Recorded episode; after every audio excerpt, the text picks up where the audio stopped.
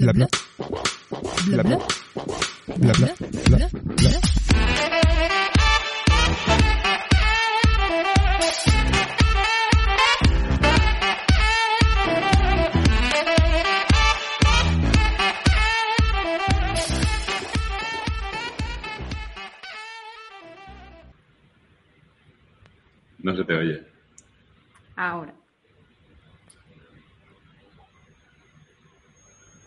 Sea, llevamos 45 minutos probando y ahora no se oye. Dale al otro botón del micro. Dale al mute. Ahora. Ahora. Ahora sí. Tiene, vale. tiene un Sí. doble mute. Es que así mal vamos, mal vamos. Así mal vamos. Pues oye, qué guay, qué guay estar aquí de nuevo. Eh, hace un montonazo que no hacemos algo parecido al podcast, al Soluble Black que teníamos. Así que es un placerazo enorme estar aquí otra vez en directo.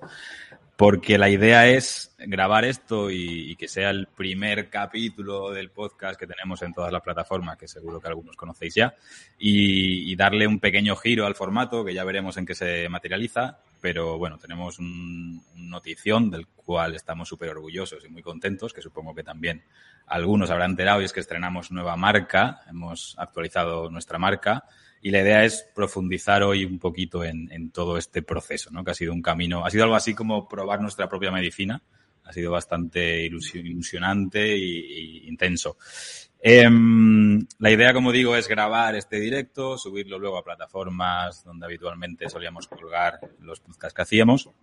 Y sabéis, eh, bueno, se está emitiendo esto en YouTube, en LinkedIn y en Twitter, si no me equivoco. Tenemos a compañeras ahí, a Laura y a Ana, en la trastienda, un poco siguiendo todo el directo y todas las interacciones. Así que si queréis lanzar cualquier pregunta durante la emisión, nos cortéis y luego, por supuesto, en todas las redes, como de costumbre, siempre estamos abiertos a colaborar. Hoy me acompañan eh, nada más y nada menos que tres compis de, de soluble, algunos con muchísimas tablas en esto de los micros y, otros estrenándose. O sea, yo creo que por las caras a lo mejor ya se, puede hacer una idea. Em, por orden de aparición, por orden de, aparición en soluble, tenemos a, a Lauren, a mi fiel amigo, compañero y socio, que en soluble, aparte de remar con lo que hace falta, pues lleva toda la parte técnica. ¿Qué tal, Lauren? Hola, buenas tardes a todos. Nada, aquí, aquí estamos. Yo particularmente, personalmente me estreno en este formato. Eh, no te rías, Richie. Eh, y nada, o sea, encantado de estar aquí y poder contaros un poco qué, qué es lo que hemos estado haciendo y cómo hemos La idea es una charleta en- entre gente que, no- si realmente esto es lo que hacemos todos los días a todas horas, y nos pasamos el, día conectados y, hablando a través de, de una pantalla. Eh, luego, por unos meses de diferencia nada más, Richie Ostariz, el hombre de las redes, los podcasts. ¿Cuántas horas de podcast habrás grabado ya, Richie? ¿Cuántos miles de...? Pues mira, casi 200 capítulos son, ya casi casi 200. Vamos a ponerle a horita y media de, de capítulo de media horita, pues eso, salen, ¿qué? Salen 300... A tres o cuatro meses sin parar. Algo, algo así, algo así, algo así. Pero bueno, siempre hay un poquito de, de nervios. Yo iba a hacer la broma de que Lauren y María eran los que tenían tablas, pero ya me la, me la ha reventado Lauren, así que nada. Se le han reventado nuestras caras. Pues Richie lleva insoluble casi un añito ya, Un añito. con la tontería, se ha pasado volando y es el responsable de liderar todo lo que sale de, de diseño. Luego no- nos cuentas un poquito más. Y por último, pero no menos importante, yo diría que incluso más, María León, nuestra flamante estratega de marca, que se estrena en este formato también como Lauren, yo creo, aunque también vive en una pantalla esta mujer, o sea que te ha tocado la flecha. ¿Qué tal, María? ¿Cómo estás? Muy bien, muy bien, muy contenta en realidad de, de poder estar aquí. Así que, bueno, pensando todo el tiempo eso, que es una reunión de las nuestras, para Total. que no puedan los nervios. De hecho, cuando has dicho nuestra flamante estratega, creía que iba a decir nuestra flamenca estratega. Un poquito sí. Sí, sí, que estamos en una reunión. Le hemos dicho a María, no quites el acento, ¿eh? O sea, importante, nada de formalidades de quitar el acento de Granada. Buenas De momento tardes. bien. Buenas tardes. Vale, pues como decíamos, la idea es contar un poquito los entresijos detrás de, de esto, ¿no? Al final, un rebranding de una agencia de, de branding. Ostras, me encantan los titulares estos. Un rollo. mejor- de informativo total, ¿eh? Sí, sí, sí, sí. Además con, con cosas muy relevantes siempre. Eh, la, la idea es eh, entrar un poco en cómo fue el, el proceso, cómo lo planteamos, cómo lo enfocamos y, y- y qué motiva ¿no? un ejercicio de este calibre, que ha sido, eh, creo que hablo por todos y digo que ha sido un esfuerzo importante el acometer un proyecto así en paralelo al día a día del estudio, creciendo un montón, con procesos de selección, con onboardings de, de compañeras y compañeros. Y, y creo que merece la pena que lo usemos casi como reflexión. ¿no? También están por ahí conectados el resto de- del equipo. Y, y por compartir los aprendizajes ¿no? de todo esto, por si a alguien más le, le vale. Yo quiero empezar por, por sentar las bases y luego ya os iré lanzando preguntas. Mm, reflexionando respecto a qué disparó o qué provocó eh, el lanzarnos a, esto, ¿no? De, oye, pues ¿por qué una nueva marca? ¿no? ¿Por, por qué abrir este melón si estaba todo yendo bastante bien? Y recapacitando un poco, de porque al final yo creo que es el principal problema que tenemos hoy día, ¿no? Que te metes en la vorágine del día a día, en el ritmo, en, en lo que vas haciendo casi por inercia y cuesta, cuesta pararse a, pensar, cuesta ordenar ideas y te das cuenta que hay cuestiones que han estado ahí desde el primer día, pero que no han tenido quizás todo el peso que merecen y sobre todo han ocupado su lugar en la jerarquía, ¿no? en, en el orden de prioridades. En este sentido, contábamos el otro día en un artículo que mm, Lauren y yo, desde que fundamos Soluble, teníamos muy claro que esto iba de intentar no trabajar. O sea, de, de al menos no trabajar, se nos está dando regular. Se nos está dando un poco mal, sí. pero eh, al menos no trabajar de la manera que se suponía que teníamos que trabajar, ¿no? Buscando, buscando esa estabilidad, un- el mismo trabajo durante 40 años y con un horario fijo súper restrictivo, ¿no? Entonces, siempre hemos tenido muy claro que, que, joder, que si el trabajo tiene tanto peso en, nuestra vida, pues vamos a intentar que lo podamos disfrutar, ¿no? Yo creo que también ha tenido mucho que ver el hecho de, que nos dediquemos a lo que nos apasiona, ¿no? O que nuestra vida profesional haya nacido de, un hobby. En tu caso un poco también, ¿no, Laure? También fue... Sí, sí, sí. Sí, bueno, tanto Ismael como yo somos arquitectos de formación, pero, pero sí, eh, o sea, él siempre ha tenido más sensibilidad por la parte más visual y demás, y yo por la parte más tecnológica. Y al final, pues con 15 años ya estaba pegándome hostias con un teclado. eh, y, y hasta aquí. Y No sé por qué. la tarea. Todavía, todavía me pregunto por qué estudiar arquitectura, pero, pero bueno. Ostras, pues yo creo que, que sí que ha sido algo que, que nos ha marcado un montón para bien. O sea, creo Sí, que, que sí, que nos ha aportado una forma de entender el mundo que como poco es diferencial. También nos ha dado muchos dolores de cabeza, no nos vamos a engañar.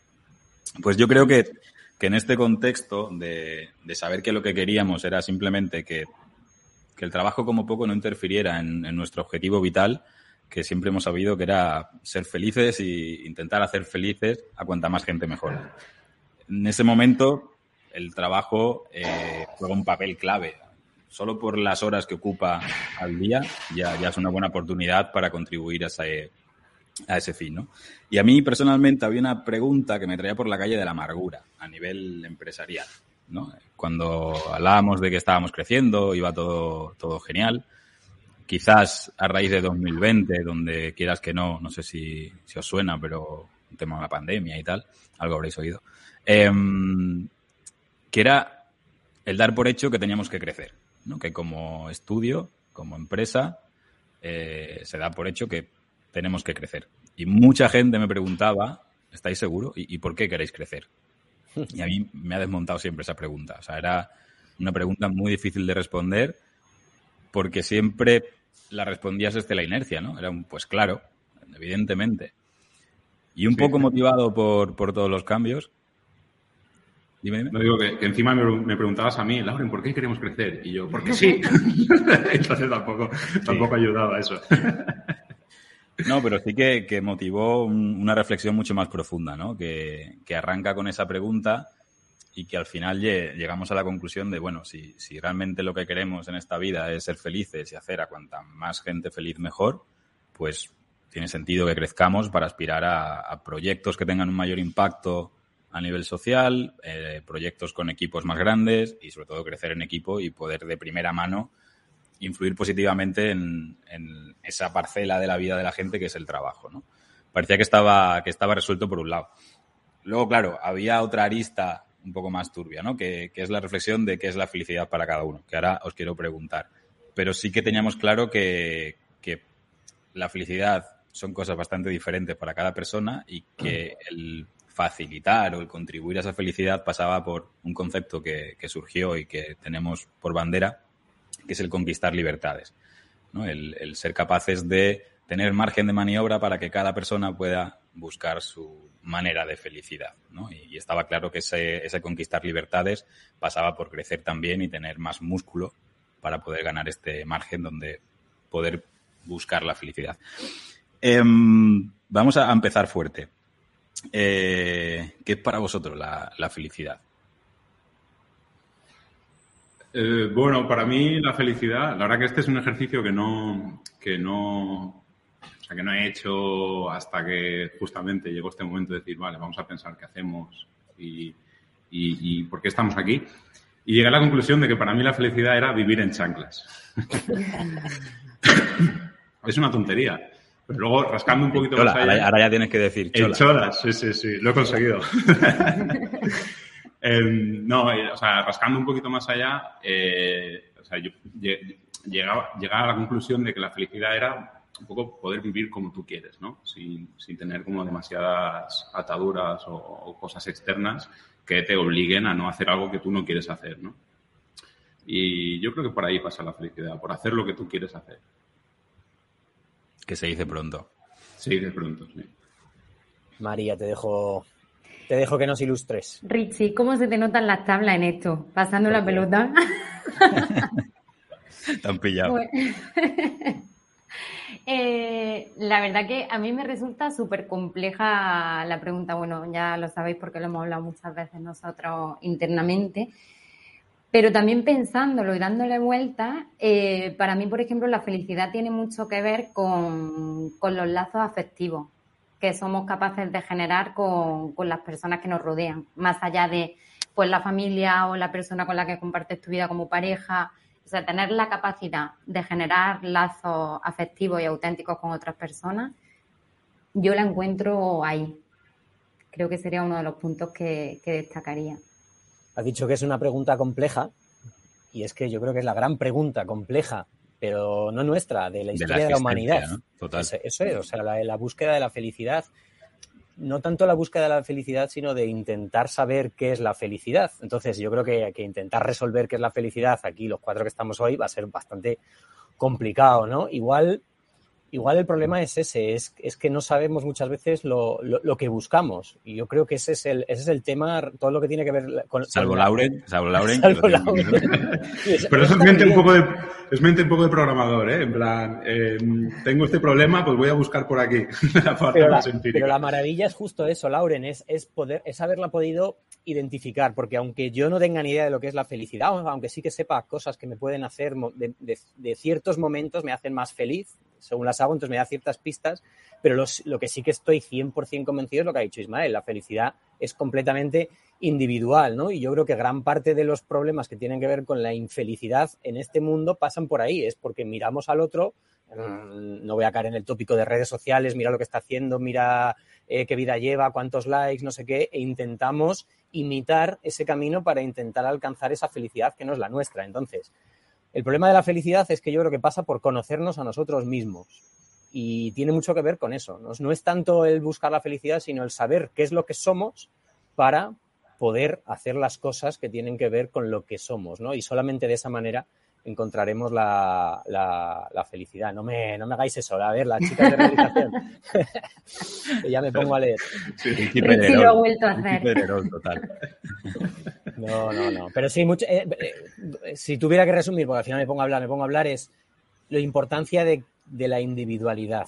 De, no la individualidad a la hora de, de, estar solo, de la individualidad a la hora de buscar tu camino, ¿no? Que, que joder, que nos frustramos por, por, por, no conseguir los caminos que son de otros. Y aquí tiene mucho que ver la libertad, de la que seguiremos hablando ahora y que Ismael nos irá llevando por ahí. Total. Claro, al final nos vemos en esta tesitura, en- con estas crisis, eh, Lauren picando código como un loco y yo llamándole eh, por Slack y preguntándole qué es para él la felicidad. Eh, con estas es como, vale, te- tenemos que, reflexionar de verdad, ¿no? De esa sensación de, ostras, me gustaría que hicieran con nosotros el proceso que hacemos nosotros con nuestros clientes, ¿no? Es- ese proceso de, de estrategia que tiene que ver con el autoconocimiento, precisamente, que dice Richie, eh, con esa forma de, reflexionar sobre lo que eres y, lo que quieres ser, ¿no? Y ver cómo esos dos planos, pues, tienden a, a juntarse con, con la madurez y con esta aceptación que, personalmente, es lo que nos acerca a la felicidad, desde mi punto de vista, ¿no? Ese ser capaces de comprender una realidad, aceptarla tal y como es, y a partir de ahí construir lo que tú quieres de una forma congruente, ¿no? Congruente con tus valores, con tus aprendizajes, con tu contexto. Em, Y siempre con esa, con ese conflicto que además luego, luego, luego saldrá, porque sé que iba a salir varias veces, lo que has dicho ahora, entre lo que somos, hablamos de la felicidad como personas, pero yo siempre he hablado del branding como la psicología de las marcas, o sea, lo que la marca es realmente y lo que la marca cree que es, o lo de que algunas partes de la marca, ¿no? los empleados, pues el ojo de la marca cree una cosa, la cabeza cree otra, la mano cree otra, y al final eh, hay que sentarse, y ahí es donde viene el proceso ese, de decir, vale, y realmente eh, nos ponemos todos de acuerdo en qué somos. Es, es un proceso tan bonito como duro, porque al final es que te planten delante un espejo que no has pedido, ¿no? Que tú tienes muy claro quién quieres ser en función del mercado, del contexto, de los competidores, de la inercia, la tendencia, pero cuando te dicen, no, mira, aquí vamos a hacerlo diferente, Va- vamos a intentar entender quién eres y vamos a construir desde ahí, porque ahí, en esa autenticidad, primero que está la clave de conseguir tus metas y tus objetivos, pero sobre todo la eficiencia en esa búsqueda. O sea, es tan jodido buscar ese éxito, entre muchas comillas esto, siendo alguien que no eres, o intentando ser alguien que, que no eres y que, que no puede ser porque no tienes el contexto, la realidad que, que tienes en quien te estás fijando, que no merece la pena seguir ese, ese camino, ¿no? Pues con estas decimos, venga, pues vamos a hacer nosotros un proceso de rebranding, ¿no? Buscando justo este autoconocimiento y esta reflexión. Claro, nosotros, por lo que sea, defendemos que este tipo de procesos conviene hacerlos con alguien de fuera, ¿no? Que no está contaminado, que, que tiene esa perspectiva, que igual que un pintor que está muy cerca del cuadro y se aleja para verlo en general y ver proporciones, al final es lo mismo. O sea, conocerte a ti mismo desde dentro es muy, muy difícil. Buscar este, esta ayuda fuera en, en otra agencia de branding tendría que haber sido probablemente, obviamente nos ponía frente a unos dilemas eh, que no nos apetecía afrontar, ¿no? En cuanto a, oye, de- destaparnos totalmente, que se sienta cómoda la otra parte, que la otra parte también se va a tener que destapar como, como competencia, va a tener que dejar sobre la mesa todas sus técnicas, todas sus maneras, y se podrían generar situaciones que al final acabarán perjudicando el, proceso, ¿no? Y en esas dijimos, oye, pues vamos a buscar a alguien de fuera que acabe siendo de dentro. Fue un poco la, reflexión, ¿no? Como un, salir por la tangente en lo que somos especialmente, yo creo que hábiles. Y lanzamos un proceso para buscar estratega de marca que, que nos conquistara y era una mezcla entre llamada, proyecto y oferta de trabajo, ¿no? Muy con oferta de trabajo, que el objetivo era que, que esa persona hiciera bien su trabajo y que se quedara. Spoiler, salió bien, se quedó, es María. Y, y yo quiero preguntarle a María cómo recibe esta noticia, ¿no? El, oye, mira, que sí, que, que nos gustas, que queremos contar contigo y lo primero que vas a hacer es nada más y nada menos con nuestro rebranding, ¿no? ¿Cómo te lo tomaste? Claro. en ese Seguro- momento, Esta gente me va a echar cuando acabe el rebranding. En ese momento pensé, madre mía, porque claro, es, es un tema delicado siempre, un rebranding, precisamente por lo que también antes comentabais, creo que ha sido Richie quien ha dicho, ¿no? Que en una marca, el ojo de la marca piensa una cosa y se ve de una manera, la cabeza piensa otra, el corazón piensa otra, y alinear todo eso y ser capaz de dar con, con algo, no solo que convenza a las personas que forman parte de la marca, porque convencer es una parte, pero sobre todo que la represente y que tenga un recorrido amplio, pues claro, se me ponía enfrente un reto grande.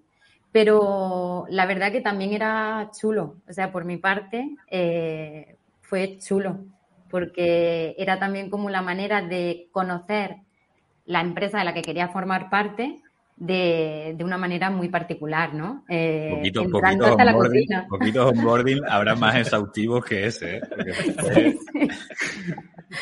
Claro, y entonces también estuvo muy bien porque tuve la oportunidad de conocer desde el minuto cero tanto procesos, mm, formas de pensar, formas de entender el trabajo que hacemos, hasta incluso las charlas con clientes que fueron súper enriquecedoras.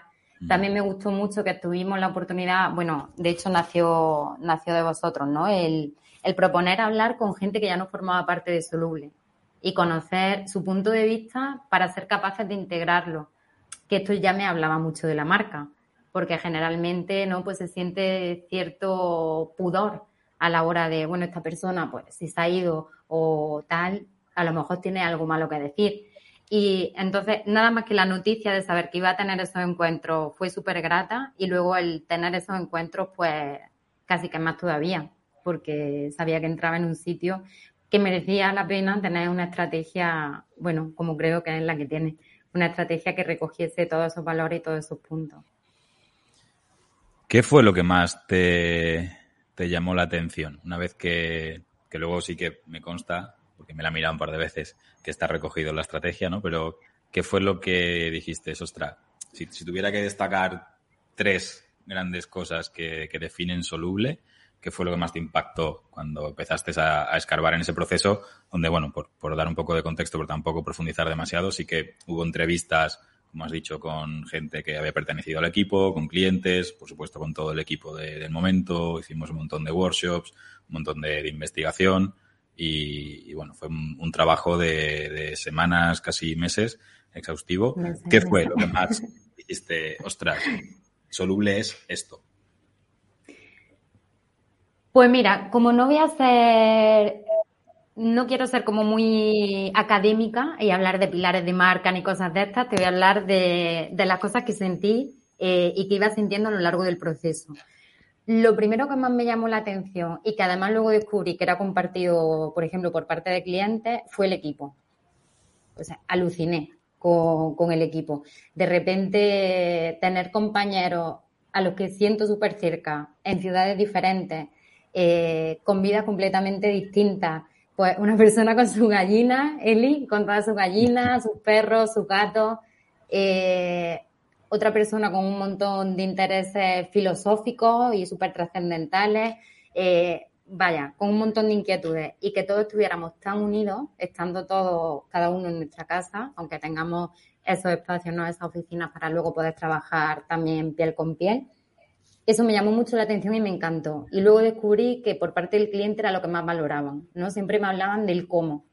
En plan de, porque yo les preguntaba, claro, eran clientes, tenía la oportunidad de preguntarle por proyectos, calidad, etc. Y todo eso era como, sí, sí, sí, todo eso está. Pero no te voy a decir que me da igual, pero casi que sí. O sea, a mí lo que me gusta es hablar con Richie cuando me explica diseño. A mí lo que me gusta es comer con Ismael y con Lauren. A mí lo que me gusta es que puedo hablar con Sora cuando tengo un problema. Y yo me quedaba alucinado y decía, ostras, eso por un lado. Y luego otra cosa que me llamó mucho la atención fue la manera de entender la tecnología que tenemos en Soluble. Porque sí que es cierto que estamos en un sector en el que el entorno competitivo eh, tiene también la tecnología como algo que está en su core, ¿no? Pero sí que es cierto que pasa de una manera casi es consecuencia de los tiempos en los que vivimos. Y en Soluble me di cuenta que no era consecuencia, sino que era un acto totalmente intencionado, que el foco estuviera en la parte más tecnológica, porque era una manera de ofrecer a los clientes eh, trabajos que tuviesen auténtico valor y que lo acompañasen de una forma efectiva y eficaz. Y ahí fue donde me hizo la conexión y dije, espera, espera, porque entonces estamos perdiéndonos algo por el camino, porque tenemos un cómo que es súper potente y que está genial, pero los clientes se están perdiendo un qué que es excepcional o nosotros no estamos sabiendo explicarlo lo suficientemente bien. Yo creo que va más por ahí. Sí, es excepcional y, y, claro, ellos no se preocupan por eso porque ya lo tienen, ya lo reciben y nosotros quizás nos estamos olvidando de que es que realmente estamos entregando algo que tiene muchísimo valor y que va muy acorde con, con los tiempos que, que, estamos viviendo. Total. Y creo que estas dos cosas...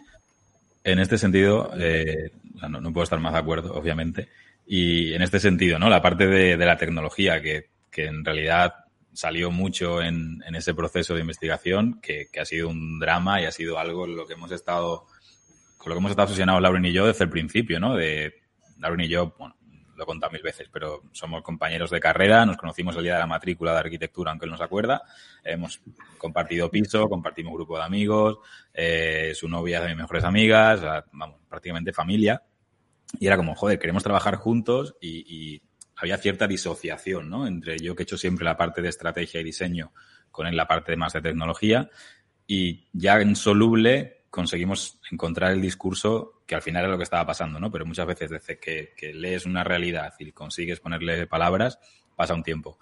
Y entendimos que era la marca realmente lo que hacía de paraguas en todo lo que hacíamos, ¿no? Que es lo que sigue ocurriendo a día de hoy. Pero realmente es, va mucho más allá. O sea, la tecnología siempre ha estado presente desde el primer momento, no ya como un servicio, sino como una forma de entender qué herramientas podemos usar para que la percepción de las marcas sea la que tiene que ser en el contexto actual, ¿no? Donde, donde principalmente trabajamos, que tiene que ver con la innovación, con la tecnología y, con lo digital en general. En ese sentido, eh, no hablamos solo de, de, código, de saber programar webs, de saber programar productos digitales, aplicaciones móviles, que también, sino una mentalidad de automatización, de, eficiencia de procesos, de, facilitar las cosas y de hacerle la vida más fácil a la gente con la que trabajamos, ¿no? Gracias a, la tecnología.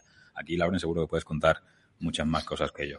Sí, eh, bueno, al final eh, vivimos en un mundo muy rápido y, completamente digital, entonces, o sea, juega una pieza clave, ¿no? La tecnología a la hora de, de ser, o sea, a la hora de transmitir tu marca, ¿no? A la hora de ser consciente de cómo se aplica tu marca en, distinto, en todos los distintos puntos de contacto, eh, pues es, clave eh, meterla, porque todo va tan rápido, eh, o sea, lo que antes eran años, ahora son meses, o lo que antes eran días, ahora son segundos, entonces, eh, o sea, es una pieza clave. Sí que, sí que es verdad que, un poco lo que, con lo que ha dicho Ismael, que hasta, hasta, que, hasta que hicimos este ejercicio de, de Ay, no me pongáis a mí solo, por favor, que me pongo hasta que hicimos este ejercicio, digamos, de, de, de pensar, eh, o sea, a sentarnos a pensar cómo, cómo, que, cómo somos, eh, yo, yo, siempre estaba como, estaba como, como en la cabeza un poco rara, ¿no? Somos un estudio de branding, pero aparte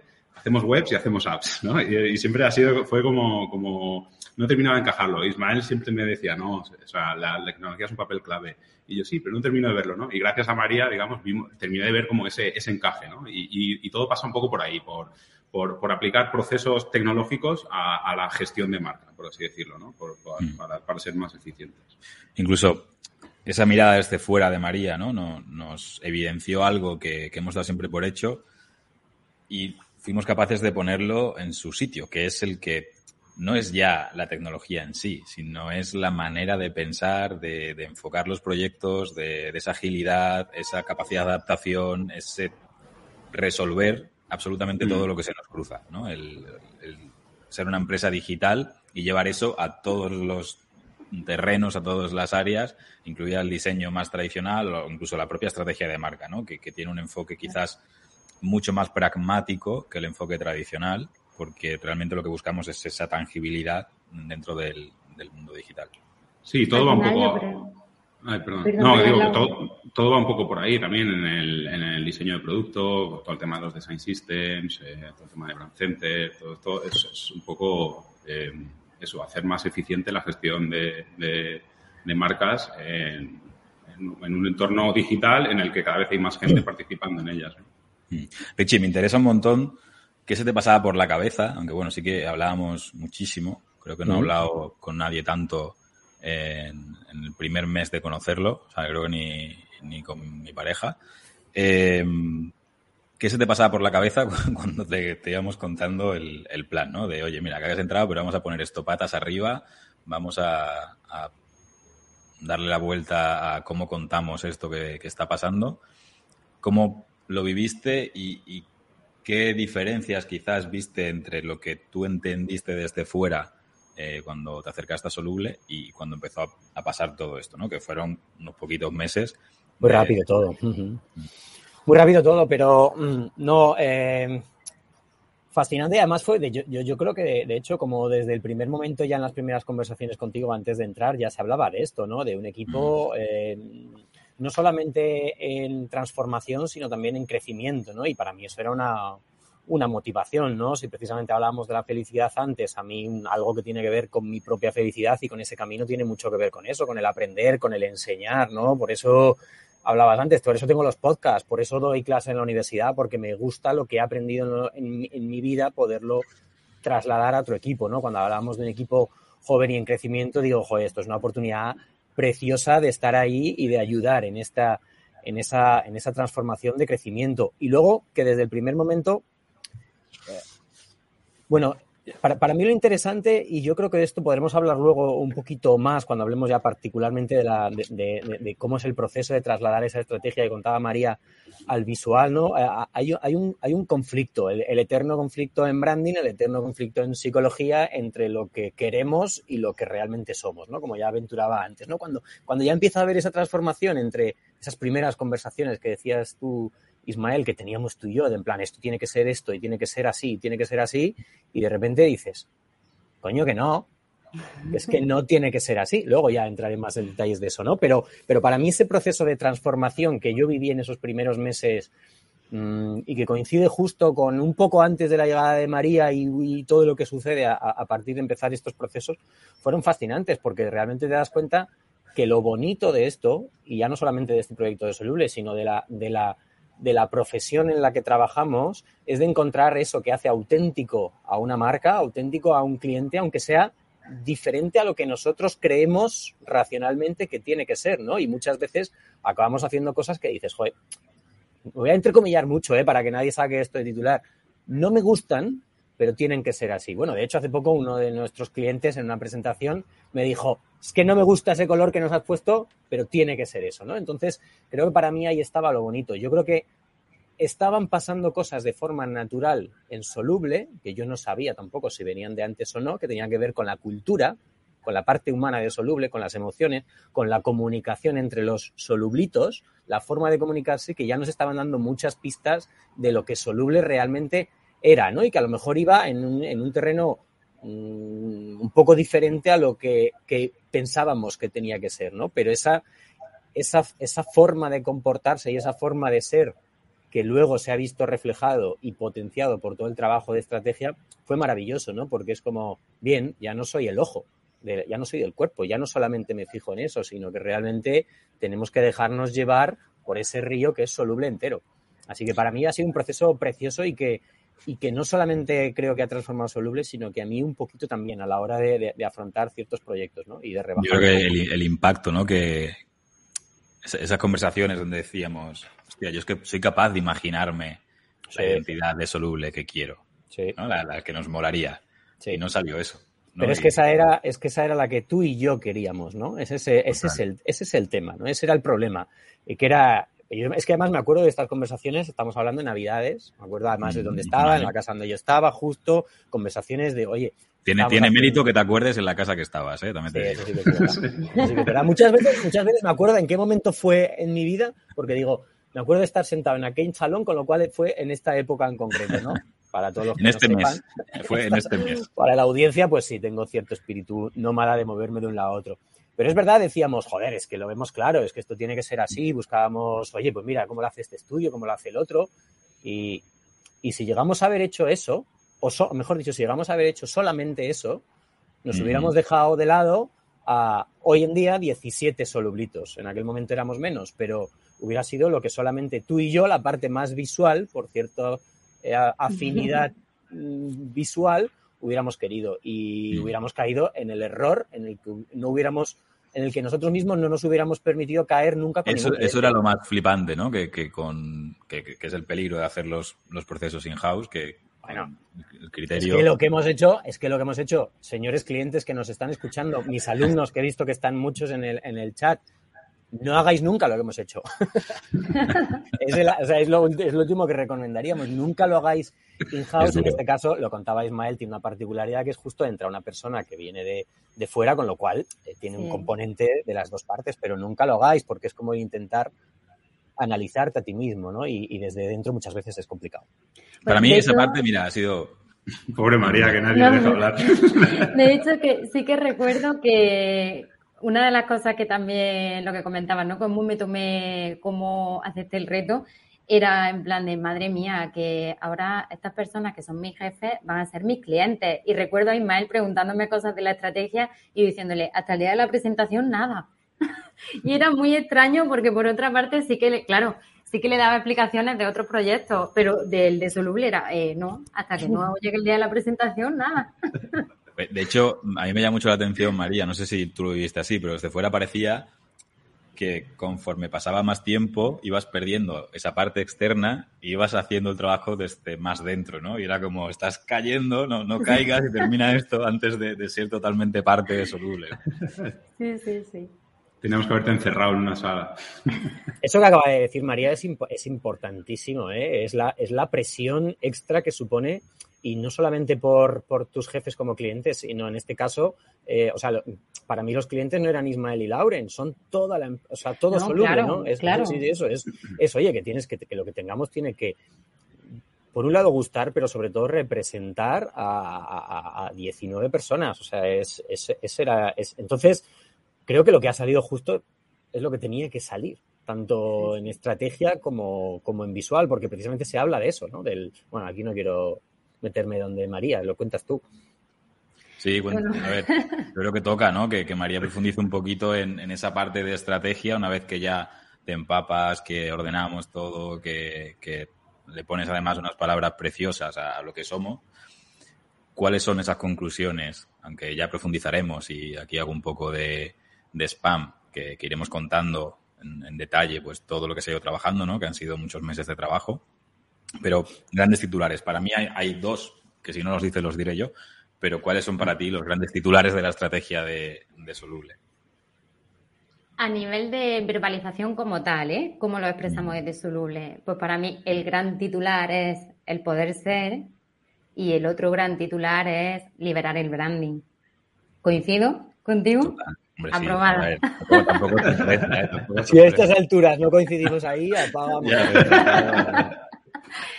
No, pero está muy relacionado también con lo que acaba de decir Richie, ¿no? De, no era solo una cuestión de, de saber sacar esa esencia de lo que es soluble, entendiendo soluble a través de los fundadores, ¿no? Que en este caso estáis muy presentes como parte del equipo. De hecho, se me ha hecho muy raro llamaros jefes. Lo A mí tengo que me, me reconocer. ha te hecho raro a, ti, a mí ni te cuento. vamos. A mí, a mí Pero- también, a mí también. Sí.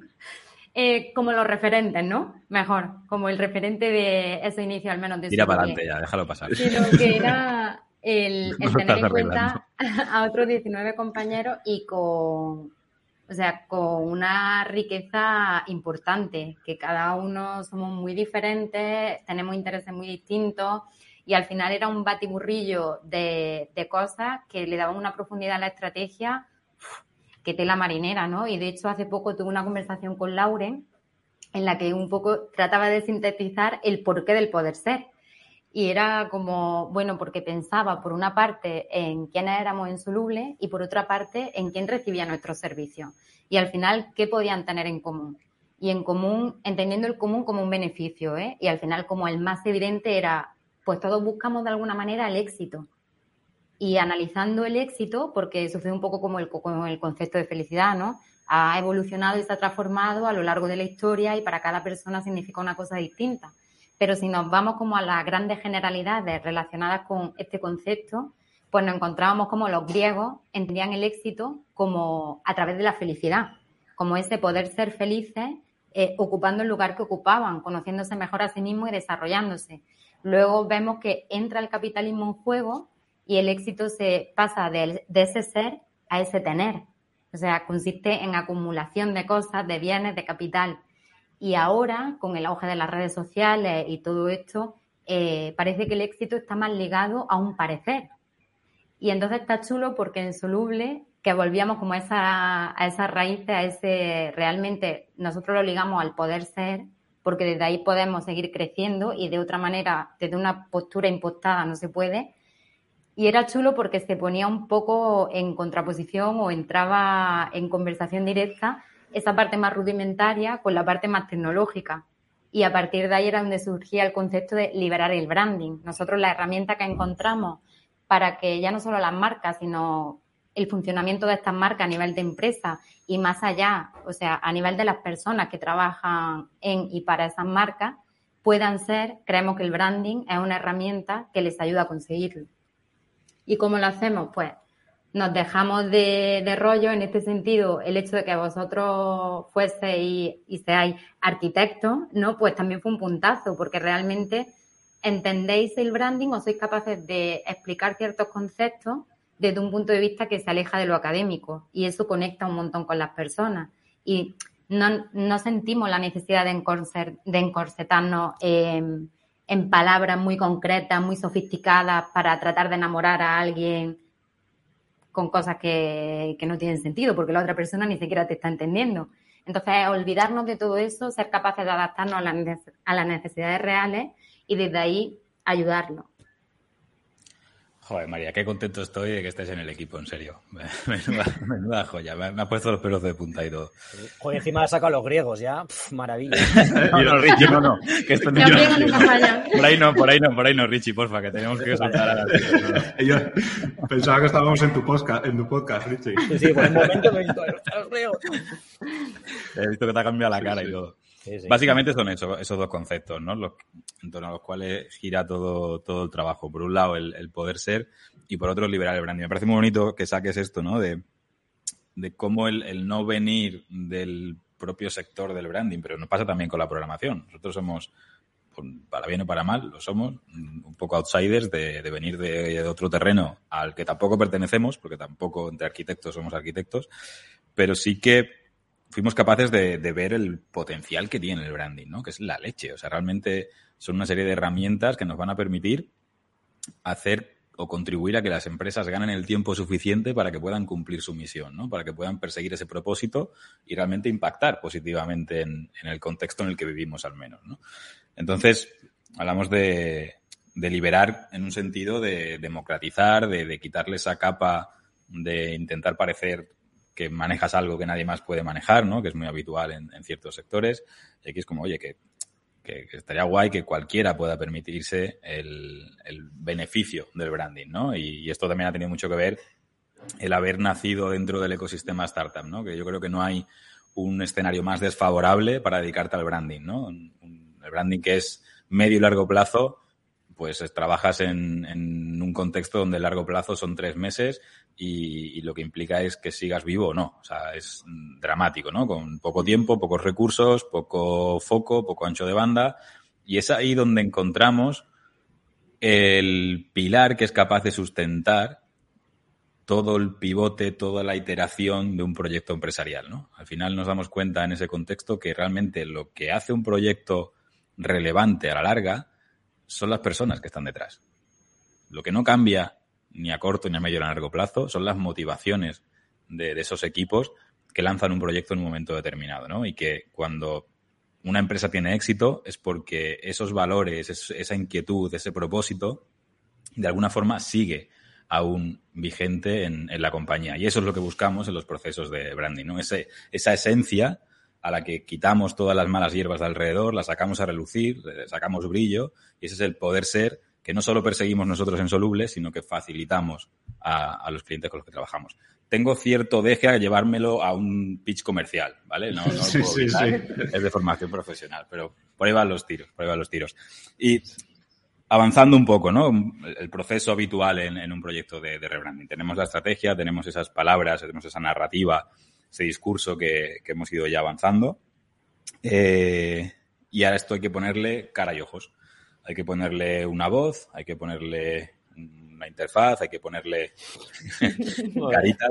Cuando nos reímos así de forma descontextualizada, porque esto luego quedará en podcast, es porque van metiendo carátulas de, trazos y dibujos en, medio de la retransmisión. Em, ahora concretamente caritas y la gallina de Eli. Em, ¿Cómo fue, Richie, el recibir una narrativa, unos conceptos, una estrategia tan potente tan fiel a lo que estaba pasando dentro y, cómo fue ese proceso de, buscar cómo dotar a la marca de Soluble de, recursos tangibles con los que poder expresarse, ¿no? que, fue un poco el, reto.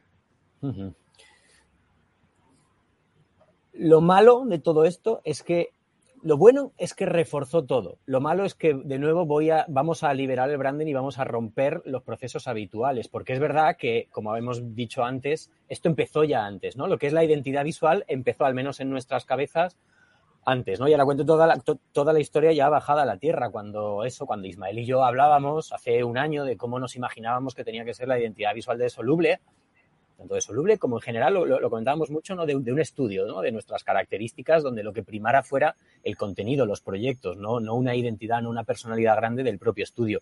Pues eso, lo decíamos además con palabras muy claras, eh, Ismael y yo, o sea, es que no, nórdico, usábamos mucho nórdico, blanco y negro, basado en tipografía.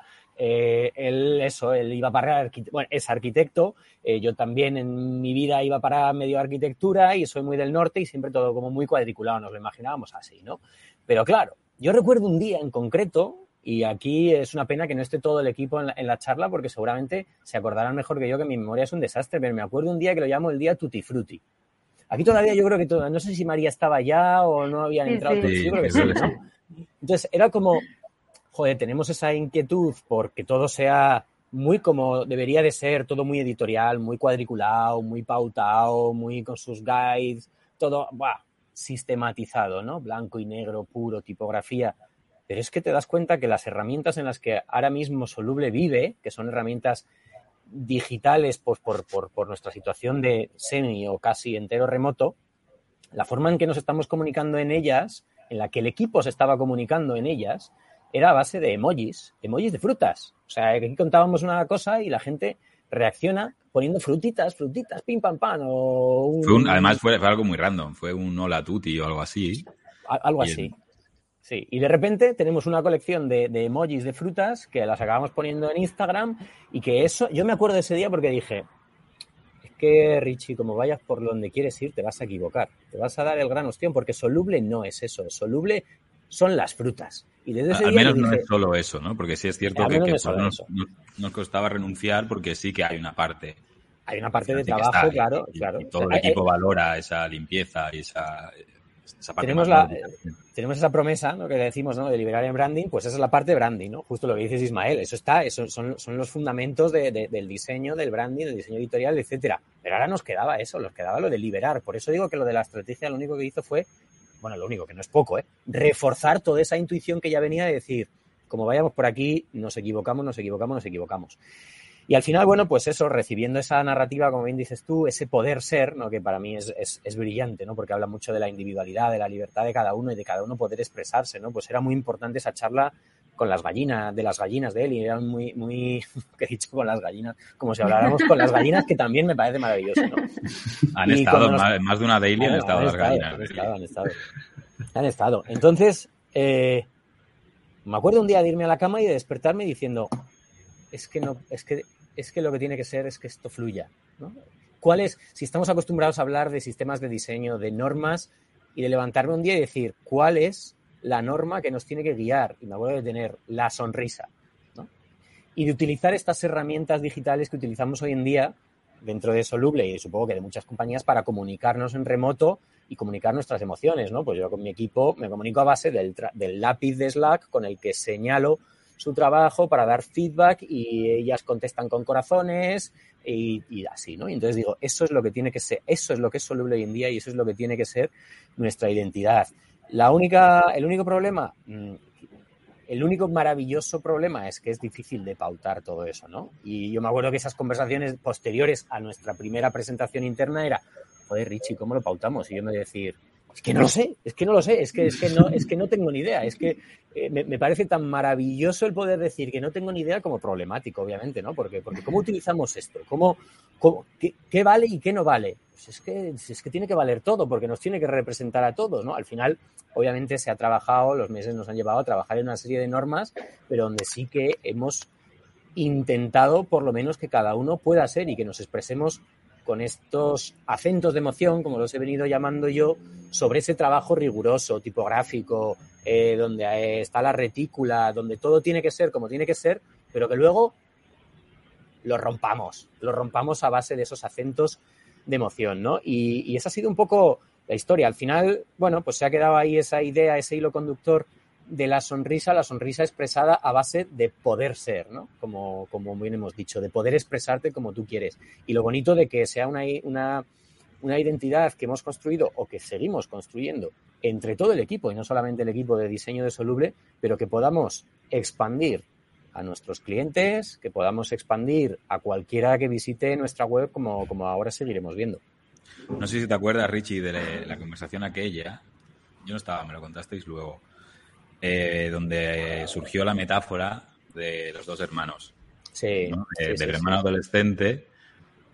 Cuéntala tú, que, que la vas a contar mejor, seguro. Eh, pues yo creo que te la conté a ti, no- bueno, no sé si la conté con el equipo primero o te la conté a ti directamente, ¿no? Yo, claro, me faltaba en, en- en esa visión que teníamos anteriormente tú y yo, ¿no? De la formalidad, no, lo fo- no la formalidad porque seamos más o menos formales o porque queramos ser más o menos serios, sino porque, joder, es como, ha sido siempre, yo creo que, que- va muy implícito en nuestras formas de ser, demostrar con esa con esa rigidez que el trabajo que hacemos lo hacemos bien. ¿no? Es casi como si necesitáramos, a base de, de- las cosas pautadas, demostrar que el trabajo está bien hecho. ¿no? Entonces, era, yo, yo contaba esta metáfora, me río porque María me llama el rey de las metáforas, no sé qué me llamó el otro día, el máster de las metáforas, pues a veces necesito yo utilizar metáforas para poder entender y explicar lo que, lo que yo mismo pienso, ¿no? Y es, pues Ismael, que además viste siempre de, de- perfecto, de negro, yo que también tiro mucho a lo negro y a los colores neutros, digo, somos el, el hermano mayor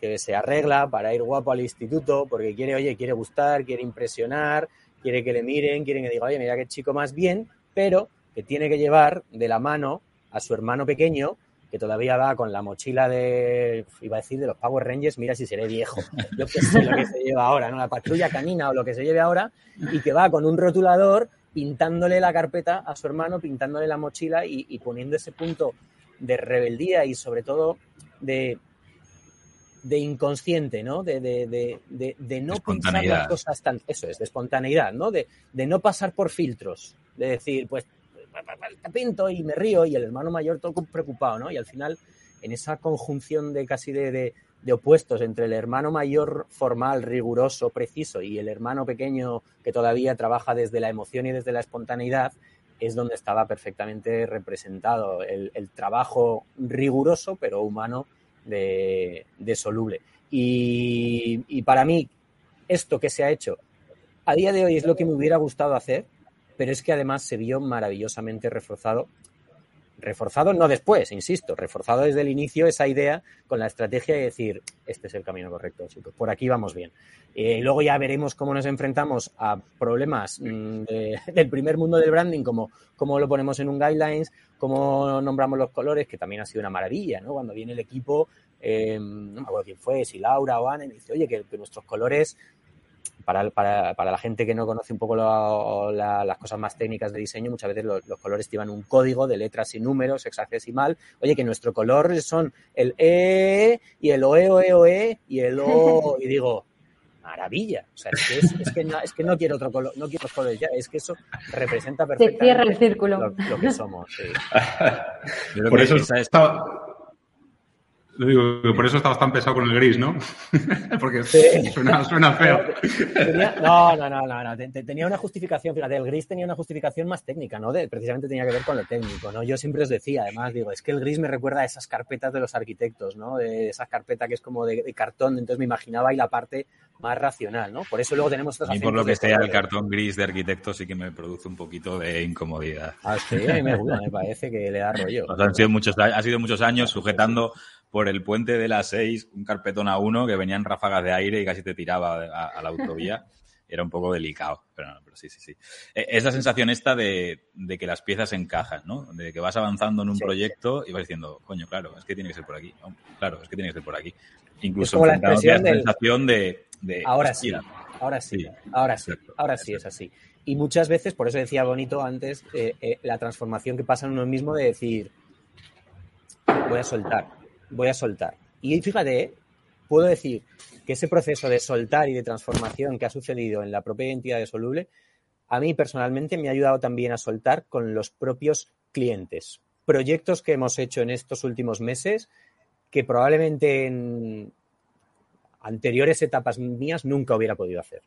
porque siempre me hubiera estado centrado. Y lo, veo y subo, ¿no? Al confiar, que hemos, reconozco aquí públicamente, que hemos tenido más de una conversación de, hostia, Richie, tú no nos estaremos pasando, o sea, no nos vamos a hostiar, porque asusta, ¿no? El, conocerse y el descubrir lo que eres y asumirlo como propio y llevarlo hasta la última consecuencia, pues puede llegar a asustar, ¿no? Y, y lo hemos llevado hasta la última consecuencia en muchas ocasiones. Por ejemplo, y con esto ya cerramos la conversación en torno a la parte de, del rebranding en la web. ¿No? no sé si habéis tenido oportunidad, los que nos estáis escuchando, de entrar en nuestra web, pero como poco vamos a decir que no es una web normal o que no es la web que cabría esperar de, una empresa como la nuestra. ¿no? Eh, Lauren, cuenta un poco cómo fue ese proceso de... ¿Cuál, cuál, de la, cuál, de las 15 conversaciones de, oye, no se nos estará yendo la olla, ¿no? No se nos estará yendo la olla. pues sí, cualquiera, elige. Sí, sí, no, a ver, al final, em, bueno, la, idea era, era, era un poco esa, esa, contraposición de la que hablaba Richie, ¿no? De la parte así más nórdica con la parte más del sur, ¿no? Que es la que, la que hablábamos.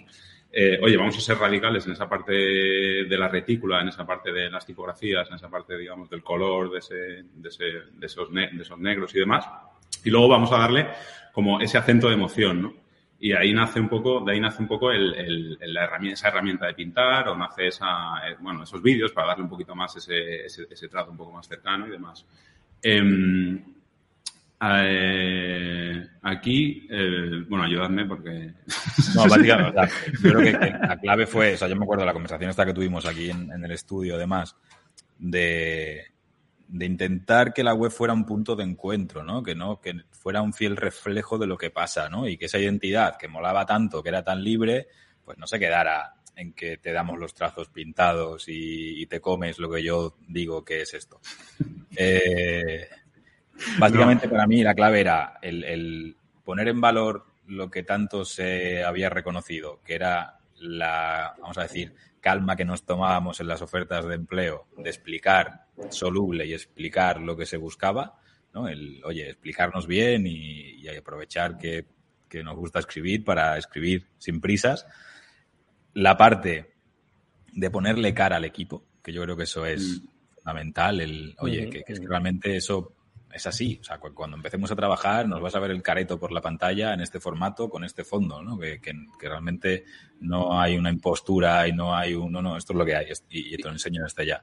Y, y, también una parte, digamos, de, de, contar, de contar eso que estamos contando, que, que, puede resultar denso y demás, contarlo cara a cara, ¿no? Y, y, dar como, oye, ya que es una web tan sencillita, que al final pones texto bastante grande además y, demás, pues que todas esas, todas esas, eh, esos acentos, de, o sea, esas, cositas que se desgranan de ahí, pues que te lo, que te lo podamos contar cara a cara.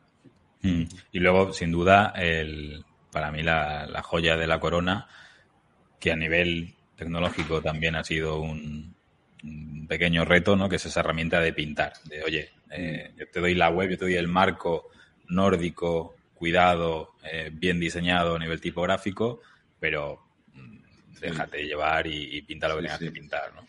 Que ahí todo parece, o sea, teníamos una presión espectacular. En plan, esa herramienta de pintar tiene que ser la hostia, porque es, el único alarde, ¿no? De, en la web, ¿no?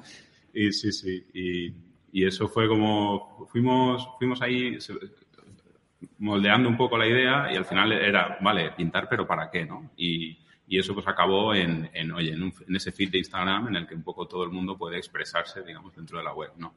Y eso fue lo que, lo que cerró, o sea, al principio era como pintar, vale, mola mucho pintar, sí, sí, está guay, te puedes expresar, pero, pero eso lo cerró todo, por así decirlo, ¿no? Un retazo, ¿no? Al final, bueno, cualquiera que visite la web puede pintar en cualquiera de las páginas y hay una opción de compartirlo que se publica en una base de datos donde hacemos un pequeño filtro para evitar cositas que, que no tengan que, que publicarse, pero que se publican casi automáticamente en, una cuenta de Instagram, que si no recuerdo mal era Soluble Web, y a partir de ahí vamos generando generando ese, ese diálogo, ¿no? De alguna forma entre la gente que nos visita y, Soluble. Obviamente hay mensajes, hay algún que otro dibujo obsceno, que contamos con, con esos troles que, que, ya es parte, ¿no? Al final, eh, no todo vale, pero, pero todo puede ser. Bueno, ese, eh, ese es hermano pequeño. Y ese hermano pequeño que pinta la mochila va a pintar esas cosas. O sea que tenemos que darle, tenemos que darle. Creo que todos sabemos a qué, a qué se refieren. ¿eh? ¿Qué cositas serán? Siete de la tarde. Sí, sí. Hubo, hubo, mucha, hubo mucho, mucho debate de si había que filtrar o no había que filtrar. Pero al final dijimos, no, hay que filtrar porque si no puede convertirse eso en, en una locura. Pero yo por esa parte, o sea, referente a la web, simplemente también, claro, hablo de, de, de, lo mío, ¿no? De la estrategia, que es muy chulo porque yo cuando la vi me parecía como realmente una estrategia llevada a cabo y hasta la última consecuencia. Porque, por ejemplo, ahí que está todo lo que han contado ya Rich y Lauren, cómo está planteada, cómo está expuesta, ¿no? Porque al final lo bonito de esa web es que es una exposición al mundo, no hay una impostura, como decía Ismael. Y, y eso llevar la estrategia hasta el último término. Entonces, eso es súper bonito, que haya también esos compañeros presentándose de una manera. No somos profesionales de esto. Al principio ya os adelantaba Richie y Ismael, que para Lauren y para mí es la primera vez. Y tener esa capacidad de realmente decir, oye, sé dónde estoy y a un sitio para poder ser.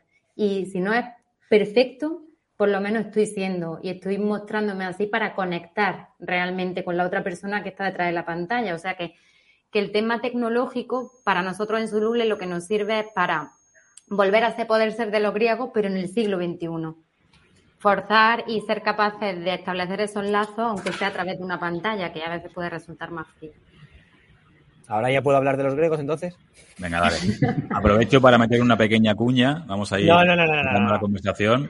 Y, y, si queréis hacer una pregunta es el momento, ¿vale? Estaríamos encantados de entrar en detalles con, con lo que queráis saber de, de todo el proyecto. Dale, Richie, a los griegos, por favor. No, no. no eh, para, para, para concluir, yo creo que al final como, como, bien se ha dicho, ¿no? Eh, ha habido momentos, son momentos duros siempre. Un trabajo que se hace internamente es, mm, es más difícil. Un, que lleva tanto tiempo que nos afecta a todos tan personalmente, pues hay momentos de, dudas. Pero a medida que ha ido pasando el tiempo, yo por lo menos personalmente cada vez he estado más seguro, más seguro de que estábamos yendo por el buen camino, ¿no? Y, y aunque todos nos guste mirar a otros y ver lo que hacen otros y nos flipe lo que hacen otros y cómo creemos que se tendrían que hacer las cosas, yo creo que si algo deberíamos de defender todos, ¿no? Dedicándonos a lo que nos dedicamos, que es el branding, es a la autenticidad y a que lo, vuelvo al inicio, cierro mi círculo y eso lo que, la, lo que hace felices y exitosos a otros no tiene por qué hacernos felices y exitosos a nosotros. Yo estoy muy contento sí. personalmente de que lo que se ha conseguido, aunque todavía se tenga que pulir, como cualquier cosa se tenga que ir refinando, mm. es lo que soluble es. Sí, yo en, en, esas conversaciones que teníamos Ismael o yo, al final, bueno, lo que a mí, o sea, yo me quedaba muy tranquilo, digo, mira, o sea, no sé si, si nos está yendo la olla o no, pero yo estoy muy tranquilo con esto. O sea, esto es lo que, lo que yo Es lo que somos, ¿no? Al final, era un poco es la conclusión con, con mm. todas esas dudas terminaban siempre esas conversaciones con es que esto es lo que somos. O sea, es, que, es que no, es, lo que hay. Claro, claro. Y ya está. y ahí se acababa la conversación. Y al día Eso siguiente. No da más que co coherencia. La coherencia yo creo que en nuestro sector es, es fundamental. Y... y... puede que ahí esté la felicidad también, en esa coherencia. En mi caso, sí. Vivir en cholas. Ense enséñanos las cholas. El otro día las enseñé en una llamada. Aquí están. Vale, entonces, esto en el podcast queda regular, pero digamos que. No, están bien, ¿eh? Son bastante chulos. Eh, sí. Me he puesto vale, las, eh, bonitas hoy. Por ir, por ir cerrando, eh, a mí me gustaría terminar con, según vosotros, qué es lo que viene ahora. ¿no? ¿Qué es el, ¿Cuál es el foco ahora en. Hemos lanzado, pero ¿qué, qué viene? ¿no? ¿Qué, ¿Qué, toca ahora después de haber lanzado un, un rebranding así? María, si, si quieres ir terminando tú. Pues yo creo que ahora lo que viene es un poco más de lo mismo, entenderme, más de lo mismo, pues justo haciendo referencia a lo que acabo de decir, ¿no? De partíamos de una cosa que es como muy teórica, que es la estrategia, que al final sin el resto del trabajo no es nada y puede quedarse perfectamente en un cajón. Hemos estado alineados para convertirlo en una realidad y yo creo que ahora lo que viene es seguir estando cómodos y a gusto con lo que somos como marca, como, como estudio, como profesionales y, y, a partir de ahí crecer, pero siempre desde esa autenticidad y desde esa coherencia. Total. Richie. Es que es eso, o sea, es, eh, hemos hecho la primera parte, hemos descubierto quién o qué somos, hemos ido al psicólogo ya, aunque seamos nosotros mismos, en este caso nuestro propio psicólogo, ahora lo que tenemos es que ser coherentes, ¿no? La estrategia, lo único que tiene que ser, que no es poco, es el centro de todo, tiene que ser una guía, ¿no? Tiene que ser lo que, lo que articule todas las decisiones que se tomen en el futuro, ¿no? Eh, yo siempre defenderé esa coherencia con lo, con, con lo que somos, esa parte cultural, ¿no? Y que sobre todo que cuidemos mucho, mucho, mucho, mucho que ese crecimiento que bienvenido sea para poder conquistar libertades no entierre, ¿no? Esa, eso, eso es lo que somos o habrá que hacer otra estrategia. Exacto. Ahora, Sí, yo, sí, yo, o sea, un poco esto, esto marca, no es un final, es un inicio, ¿no? De, y al final yo creo que el, el, éxito pasará por poder expresarnos y poder hacer un poco lo que, lo que queramos, ¿no? Es un camino difícil, ¿eh? No, no os a engañar llegar hasta ahí, pero bueno, estamos en ese camino y yo creo que mientras vayamos construyendo en esa dirección, todo, todo irá bien. Exacto, yo creo que si ya ha sido bonito el camino hasta aquí, yo creo que ahora empieza una etapa, porque el camino sigue, esto no es un, destino, esto es llegar a, a un, una línea de salida realmente, donde podamos estar a gusto siendo, ¿no? Ser conscientes y, aceptar, abrazar eso que somos y vivir desde esa tranquilidad que te da saber que, que está bien como eres, ¿no? Que está bien, eres tú y, y está bien. Y ser capaces de trasladarlo a todas las marcas que vengan a conquistar libertades con nosotros, ¿no? De realmente seguir en esa creación de marcas súper auténticas y que, que, se abrazan desde dentro, porque al final también poner en el centro de todo a la cultura, a que cada uno podamos ser como somos, es muy, es muy importante. Es la clave. Pues. ¿Puedo, ¿Puedo hacer una petición para estudiarla en el futuro? Por favor. Me encantaría no, que, en las, que, en las, reuniones con los clientes a partir de ahora tengamos a alguien de realización poniendo, poniendo trazos de repente. Sería maravilloso. No, no, lo que, lo que, hay que conseguir es que podamos poner trazos en presentaciones al cliente. Eso es la clave. Yo creo que debería ser un módulo más, un módulo extra, el, si quieres reuniones interactivas. Lo dejamos aquí. Mil gracias a, a, todo el mundo que se ha conectado al directo, a toda la gente que está participando en el chat, en las distintas plataformas y por supuesto gracias si has escuchado esto en, en, diferido. Nos vamos escuchando a cuidarse y sobre todo a ser felices. Gracias. Gracias. Gracias. Chao. Chao. Bla bla. Bla bla. Bla bla. Bla bla.